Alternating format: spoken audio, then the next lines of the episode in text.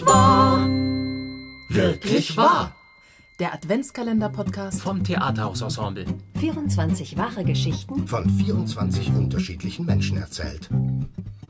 Es ist kaum zu glauben, doch es ist wirklich wahr. Wirklich wahr.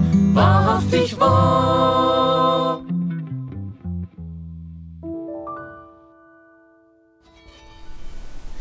Wenn die eigenen Kinder aus dem Haus sind, dann braucht man hin und wieder einen neuen Mitbewohner oder eine neue Mitbewohnerin.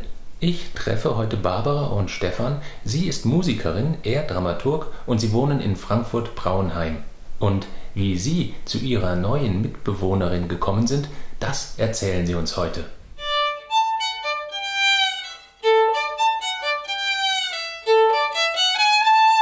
Es war vor dem Sommer und ich weiß nur, dass Julia und Paul also auch da waren, eigentlich alle unsere drei Kinder, der Jan auch. Und insbesondere die Julia auch sehr, das Tier sehr charmant fand. ich Aber ich habe es mitgekriegt, wie sie angekommen ist. Das war schön warm. Ja. Wir saßen draußen im Garten am Tisch. Mhm. Der Jan, die Julia, der Paul und ich. Und auf einmal haben wir im Nebengarten so gehört. und die Julia, also, oh, das ist eine Katze. Und dann, und dann, hat sie selber auch so Miau zurückgemacht und es ging immer so hin und her. Und dann sagt, ach guck mal, da hinter der Mauer, da ist ja die Katze. Und die traut sich nicht hier rüber. Die kann da nicht hochspringen. Und dann hat sie ein Brett geholt und hat dieses Brett an die Mauer gestellt, damit die Katze da hochlaufen kann. Und das hat die sofort kapiert und ist dieses Brett hochgelaufen und schwupp war sie bei uns im Garten. Ja? Und dann war erstaunlich, dass sie nicht weggelaufen, sondern sie hat sich streicheln lassen. Genau, und dann war sie erstmal da und ist so um uns rumgestreift und so. Und wir wussten nicht, was machen wir denn jetzt mit der? Und sie hätten gesagt, miau, miau.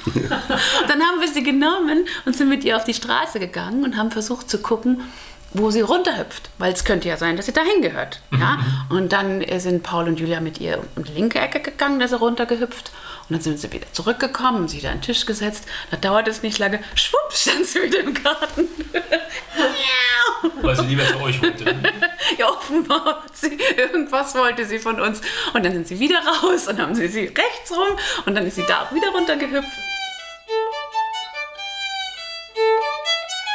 Oh, dann haben wir das sogar gegoogelt. Was kann man den Katzen geben, wenn man ihnen kein Fleisch gibt? Ja, wir hatten ja also, kein Katzenfutter zu Hause. Ich erinnere zwei Dinge. Ich erinnere noch, dass wir noch hier so ein Schüsselchen hatten mit abgekochten Richtig, Kartoffeln, die genau. nicht geschält waren. Ja. Und die Julia ist dann hergegangen, die hat doch Hunger, die hat doch Hunger.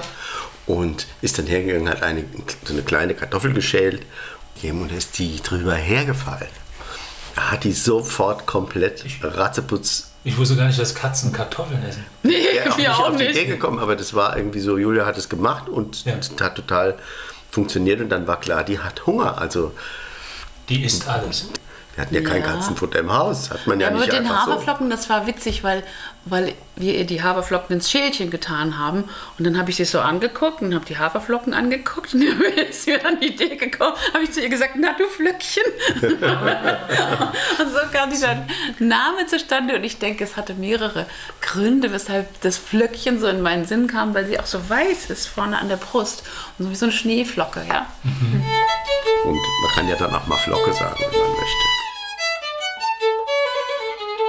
Na, jedenfalls habe ich dann im Supermarkt gestanden und gedacht, welche Packung kaufe ich jetzt? Ja, und die sind natürlich alle riesengroß und ich wusste ja nicht, bleibt die Katze jetzt oder soll ich ihr nur einmal was geben? Und dann habe ich so ein kleines Töpfchen gekauft. Gourmet-Happen heißt das. Und dann weiß ich doch, das war so süß. Dann hat sie das Ratzputz aufgefressen und hat sich danach auf die Bank gelegt und geschlafen. Und dann hat sie im Schlaf dann immer so da hat sie offenbar davon geträumt, dass sie was Leckeres zu essen Also kurz und gut, kurz und gut. Ja, ich spiele ja Geige, ne? Und die Katze ist eigentlich gerne in meinem Zimmer, aber sobald ich die Geige auspacke und das mache, um die Geige zu stimmen, dann rennt sie weg, dann geht sie mal zur Tür. Die Katze hat sich ein bisschen an uns gewöhnt und wir uns an sie. Und sie hat gelernt, dass sie hier was zu futtern kriegt. Und wir haben dann versucht natürlich herauszubekommen, die nicht irgendwie sozusagen einen Besitzer herausfinden. Und dann haben wir halt alle die Dinge Tierärztin. Tierärztin. Ja, so und weit die hat dann halt nicht. gesagt, die hat dann mhm. gesagt, dass man äh, die Tierheime informieren soll und so weiter. Das haben wir dann alles getan. Und dann Ines hat gesagt, sie sollen noch mal einen Aushang machen. Das haben wir auch getan. Aber die Katze kam dann immer zu uns und wir haben angefangen, uns daran zu gewöhnen, dass wir die hier füttern. Aber wir mussten natürlich dann hier immer die Tür auflassen hin zum Garten. Und dann haben wir halt das unten immer einen Spalt offen gelassen, die Tür auch ein bisschen offen, damit sie da rein und raus kann. Ja, aber sie hat uns das auch mitgeteilt. Das fand ich mich ganz süß. So der ersten Abend, dann hat sie mal auf der Couch geschlafen und haben gedacht, die muss doch raus, die muss doch mal auf Klo gehen, ja.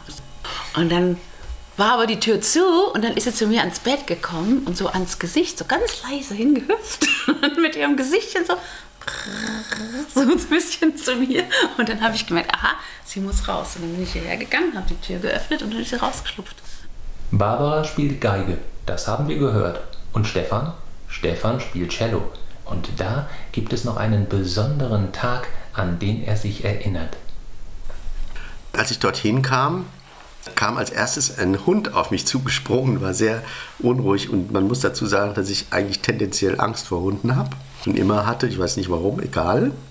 Jedenfalls war mir das sehr unangenehm und der Klassenkamerad hat versucht mich zu beruhigen. Er hat gesagt, das macht dir nichts draus, der der geht sowieso sofort weg, wenn wir jetzt hier spielen, ja. Und dann hatte er sein Cello schon ausgebracht, hat sich hingesetzt, hat angefangen zu spielen, aber so ziemlich ruppig und so weiter. Und natürlich ist der Hund sofort weg. Und dann habe ich so aus Blödsinn habe ich gesagt, nee, ja, so wie du spielst, wundere ich mich auch nicht, dass der abhaut.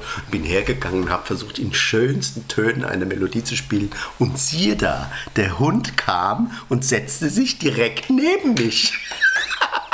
Das war mein erster großer Erfolg als Cellist. Sehr schön. Ja, wunderbar. Werde ich nie vergessen. Ich kenne ein Stück, da kommt eine Katze vor. Das klingt so.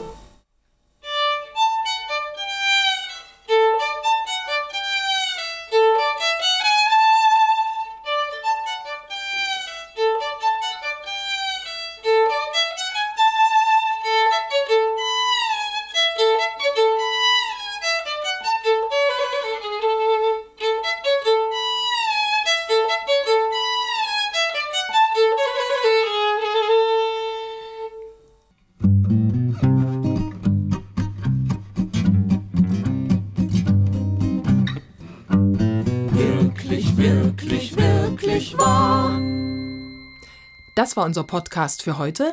Danke Bärbel und Stefan für eure Geschichte. Das Interview führte Michael Mayer. Wenn ihr Lust habt, seid morgen wieder dabei. Es ist kaum zu glauben, doch es ist wirklich wahr, wirklich